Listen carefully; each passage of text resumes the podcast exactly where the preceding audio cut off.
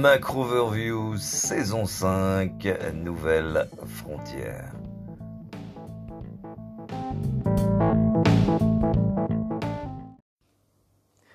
Les marchés en deux mots ce matin. Attention, cannibalisation. Euh, par cannibalisation, j'entends euh, que de plus en plus on voit chez les investisseurs la tentation euh, d'investir des classes d'actifs ou des sous-classes d'actifs via des proxys.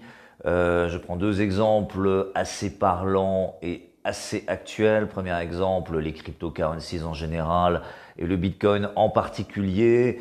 Euh, si vous voulez investir cette sphère, vous avez deux possibilités. Euh, soit investir directement sur des cryptocurrencies pour autant que cela vous soit possible, ou alors utiliser des proxys. Euh, typiquement sur les cryptos, des proxys très clairs pourraient être par exemple Tesla ou Coinbase. Euh, qui sont des manières d'aborder euh, le marché des cryptos de manière plus transparente, plus liquide, euh, plus user-friendly. Le problème étant que naturellement, à un moment donné, il y a cannibalisation, car si vous achetez du Coinbase ou du Tesla, à un moment donné, quelque part, vous avez la tentation de le faire en vous allégeant sur les cryptos. Donc, euh, attention à l'arroseur arrosé.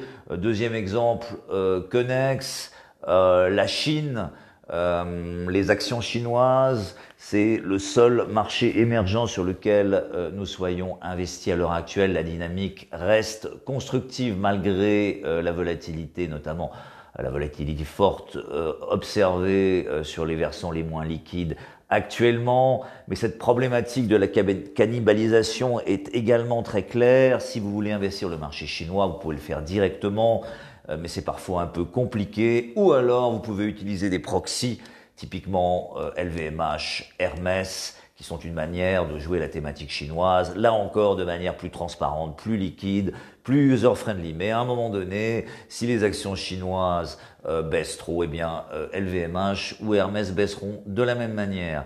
Euh, donc attention à ce risque. Euh, qui revient à dire d'une autre manière qu'il n'y aura pas ou pas longtemps de rallye de tous les actifs, ou si ça devait être le cas, un rallye de tous les actifs concomitamment, c'est qu'on ne serait pas très loin d'une chute de tous les actifs. Mais on n'y est pas, mais là encore, attention à la cannibalisation. Les marchés en deux chiffres maintenant. Euh, premièrement, 5%.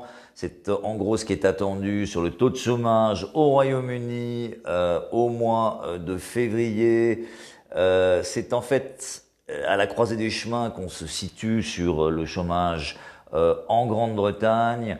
je rappelle qu'on a vu un plus bas récent de 3,9% sur, sur ce taux de chômage au mois d'août. On est remonté ensuite progressivement sur fond de pandémie vers 5,1% au mois de janvier, 5% au, mois de février. Donc on commence à voir potentiellement euh, une inflexion baissière sur ce taux.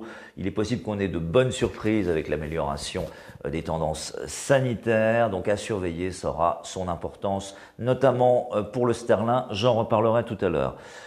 Deuxième chiffre, les prix à la production en Allemagne. Euh, qui sera publié euh, tout à l'heure. On attend en rythme annualisé pour le mois de mars plus 3,3%. Ça n'a pas l'air très élevé comme ça, euh, mais ce serait quand même, et ça pourrait naturellement être au-dessus de ça du fait des effets de base, un plus haut depuis 10 ans, donc à surveiller. Il pourrait y avoir des changements de paradigme, qu'on le veuille ou non, BCE ou pas, de ce point de vue-là qui se profile. Les marchés en deux idées, enfin, première idée, euh, le câble, euh, le sterling contre dollar. Euh, on est en train de réattaquer la barre des 1,40 à la hausse. Donc, après avoir tutoyé celle des 1,35 récemment, on est assez constructif sur ce versant depuis quelques semaines. Il est clair que les nuages s'éclaircissent sur le versant britannique, du fait des considérations sanitaires, économiques ou, et, également du fait euh, du sous-investissement endémique euh, sur, ce, sur ce versant depuis, depuis bien longtemps.